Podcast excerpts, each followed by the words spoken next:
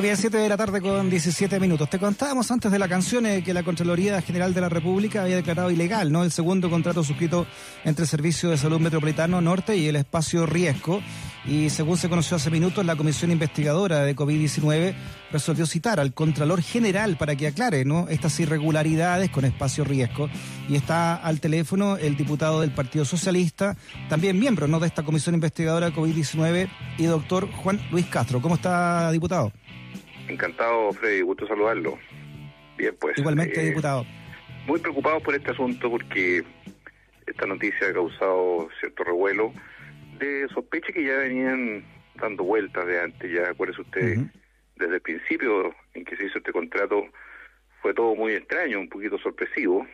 Piense usted que primero Espacio Riesgo hizo en febrero un contrato con la FACH para hacer las FIDAE eh, habiéndose decretado ya a esa altura estado de eh, alerta sanitaria, en que prohíbe los eventos públicos, y a pesar así estaba ese contrato. Y luego el mismo 13 de marzo, si no me recuerdo mal, se, se rescinde ese contrato y lo toma el mismo día el Ministerio de Salud, el de Espacio Resco. Mm. Y lo hace con un monto que es extraño porque es un, un contrato normalmente dice el valor, ¿verdad? Aquí habla de un valor por metro cuadrado sin explicitar cuál es la ocupación de esos metros cuadrados que se iba a hacer.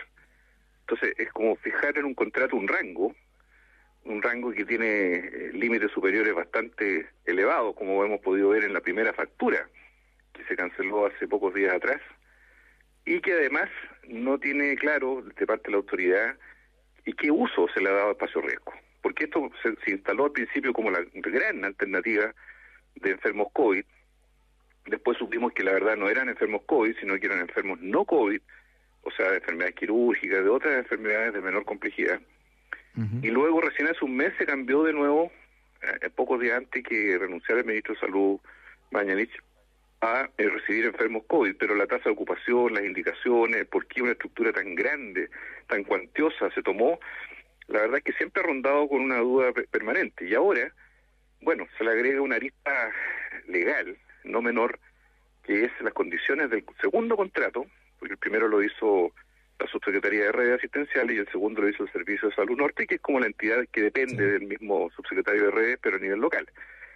Por eso es que hemos decidido invitar o citar al, al Contralor, que siempre ha tenido muy buena disposición con el Parlamento, y poder ahondar en los detalles que hizo esta calificación que sorprendió hoy día, ¿verdad?, respecto a este lugar, que siempre ha sido enigmático, pues, seamos sinceros, porque nadie ha estado plenamente convencido, excepto cuando al principio, recuerdo usted, eh, se paseaba el presidente de la República con el ministro de Salud varias veces, fueron a visitarlo, en fin, pero sin enfermo. Y ahora eh, es una incógnita, ¿verdad?, qué es lo que ha hecho, qué utilidad práctica ha tenido el espacio riesgo para la ciudadanía en tiempo de pandemia. Chuta, justo le quería preguntar eso, de doctor diputado Juan Luis Castro, ¿no? ¿Qué, ¿Qué, función está cumpliendo el llamado ahora Centro Hospitalario Huechuraba ahí en Espacio Resco? Mire, eh, es bien sintomático que nunca nadie, ni el nuevo ministro tampoco ha hablado más de esto. Nunca más se habló, desde que tres semanas que asumió el nuevo ministro, nunca más se ha aludido, no se le ha considerado en el registro ni de cama, ni tampoco como residencia sanitaria. Entonces, ¿cuál es la ubicación que tiene este, este cuantioso lugar? La verdad es bien extraño, es un interrogante muy grande y las condiciones de pago, las condiciones en que se tomó, que fueron por un trato directo, no hubo licitación ni nada, asumiendo en ese entonces que había una pandemia que ya estaba empezando y que esto iba a dejar eh, una cantidad enorme de personas fuera de los hospitales y, por lo tanto se tomó, claro, eh, era razonable prever en ese instante, pero hoy día ya en el, cuarto y quinto mes de pandemia, cabe la pregunta, ¿verdad? Y que tendrá que responderlo también el Ministerio de Salud al respecto. Si estoy leyendo acá que el, propio Zúñiga en una entrevista había señalado que habían tenido que ampliar incluso los metros cuadrados que iban a arrendar a este espacio resco. Claro, porque al principio se dijo que no iban a ser más de 3.000 metros cuadrados. recordemos el valor es 0,2 UF por metro cuadrado. Y resulta que el pago de la primera factura de abril fue por, si no me recuerdo mal, 15.000 metros cuadrados. O sea, eh, lejos excedió lo que fue una ironía que dijo el anterior ministro y que esto iba a ser en todo caso menor que lo que le cuesta el país un parlamentario. ¿Se acuerda usted que dijo eso? El, presidente lo dijo. O el presidente, claro, el presidente de la República. Y resulta que esto está saliendo entiendo yo, por una cifra de varias decenas de miles de millones, y la primera factura. Entonces, si eso tuviera una contraparte, de decir, bueno, esta es la utilidad que he tenido, eh, aquí están los enfermos, este es el equipamiento, esto es la tecnología, aquí están los recursos humanos, ya, uno podría empezar a entender, pero esto ha estado rodeado de un gran hermetismo y secretismo, la verdad, hasta ahora, que no, no se ha podido explicar. O sea, con mayor razón, nos parece que una voz autorizada, objetiva, como el Contralor, va a ayudar a aclarar, pero también vamos a pedir que vuelva el subsecretario o el ministro a la comisión para entender exactamente los alcances que tiene este, no sé cómo llamarlo, elefante blanco de la salud podría ser en tiempo de pandemia o algo similar, porque la verdad es francamente inédito una contratación tan onerosa como esta. Claro, la Contraloría entonces declara ilegal esto, eh, diputado, este segundo contrato, porque advierte pagos injustificados en, las prestaciones. ¿ah? Y estoy viendo acá, leyendo la tercera, eh, que dice que eh, son pagos que podrían llegar a 1.600 millones de pesos. Exacto. O sea, imagínense usted, es una cifra súper millonaria, que uno diría, bueno, los recursos del Estado, que estamos en una época tan difícil, tienen que estar lo mejor utilizados posible. Eh, recuerde usted que también todas las clínicas privadas entraron en un sistema integrado, sea, no se puede decir tampoco que no haya disponibilidad de las clínicas en todo el país, pues las clínicas ya están bajo el control del Ministerio hace tres meses, después que se tomó espacio riesgo. Entonces, la pregunta es, ¿son necesarias esas camas? ¿Qué enfermos ocupan esas camas realmente? qué recursos son los que se están empleando en ellos, recursos humanos y tecnológicos, y por qué eh, terminamos en esta situación de que el contrato, el segundo contrato aparece injustificado aparece sin explicación e ilegal a esta altura. O sea, le agrega más pelo a la sopa, por decirlo así, de una incógnita demasiado profunda y que ronda dentro del ambiente sanitario, de no comprender nadie de qué estamos hoy día conversando, porque si esto estuviera a pleno invierno, como estamos ahora, lleno de enfermos, a mí me gustaría que la autoridad mostrara los enfermos y lo que se está haciendo en el espacio riesgo. Todos quisiéramos saber, ¿verdad? Bueno, si está funcionando bien, si está cogiendo de verdad enfermos que no están en otras partes, pero jamás se ha hecho mención en las últimas tres semanas de nada que tenga que ver con el espacio riesgo, como si no existiera. Entonces, ¿quién es, quién es para entender un poco también lo que están haciendo en la comisión investigadora, eh, diputado, quién es el responsable de esta contratación? Mire, el responsable es el Ministerio de Salud.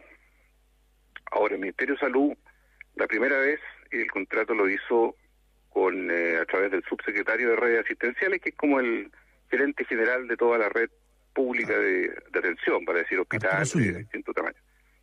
Pero eh, lo delegó esto en una autoridad inferior, que es el Servicio de Salud Norte, para efecto de este segundo contrato, que está objetado. Entonces, es esa autoridad que seguramente también va a ser citada, el Servicio de Salud Metropolitano Norte, donde está el Hospital San José y otros establecimientos, eh, en Huechuraba, que es la comuna donde está el espacio riesgo, el que hizo este segundo contrato que está con estas observaciones graves. Y finalmente, si usted me pregunta, es el Ministerio de Salud, porque eh, recuerda usted que no se mandan solos, no son recursos tampoco de un cierto servicio de salud, estos son recursos del Estado y la decisión original la tomó el ministro Mañalich en su momento con el respaldo del presidente y se consideró siempre por ellos una gran alternativa que iba a ser de, gran utilidad, y, al igual que recuerdo usted el barco, el sargento Aldea, ¿no es cierto? Mm. que sí se mostró después en una visita que estaba prestando servicio también en el puerto para enfermos que estaban llegando para ser atendidos. Pero mm. eh, aquí no cabe duda que el origen de esto tiene que ver con una decisión de Estado del Ministerio de Salud, que después lo delegó en otras entidades propias del mandato del Ministerio de Salud, inferiores, pero es el mismo el mismo ministerio el que se hizo cargo de esto, o sea, el Estado de Chile con una repartición concreta que es el Ministerio de Salud. Exacto, y como subsecretaría, eh, red asistencial, ¿verdad? Que es la que hace las contrataciones de este tipo. Claro, piensa usted que también esto está, eh, está teñido por otro fenómeno, ¿no? que recordará que cuando llegó el ministro París, eh, hubo una serie de anomalías detectadas en las residencias sanitarias, que son estos otros, eh, deben ser alrededor de unos ciento y tantos lugares que son hoteles, moteles, eh, casas de, distinto tipo, que se han utilizado para personas que son contactos o personas de la salud o gente que está contagiada y no tiene como poder guardar la cuarentena en la casa, ¿verdad? y se han contratado en todo Chile residencias sanitarias. Bueno, ahí también hace 10 días atrás se detectaron bastantes anomalías porque había juez y parte en el Ministerio de Salud y se vinculó a dos funcionarios que resultó ser que tenían eh, vínculo, eran los que hacían los contratos con la residencia, pero a la vez alguno de ellos tenía propiedad en el mismo hotel que arrendó a nombre del Estado, el propio mm. Estado con ese mismo funcionario.